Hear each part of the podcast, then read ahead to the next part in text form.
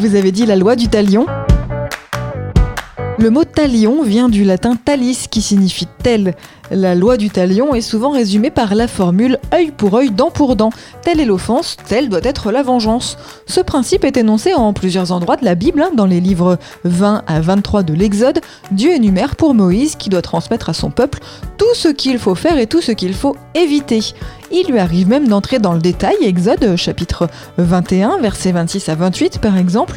Quand un homme frappe l'œil de son esclave ou l'œil de sa servante et le gâte, il lui donnera la liberté en compensation de son œil, et s'il fait tomber la dent de son esclave ou la dent de sa servante, il lui donnera la liberté en compensation de sa dent.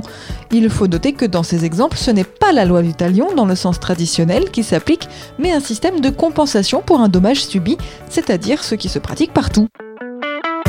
Extrait du livre Expression biblique expliquée de Paul Desallemands et Yves Stalloni, paru aux éditions Chênes.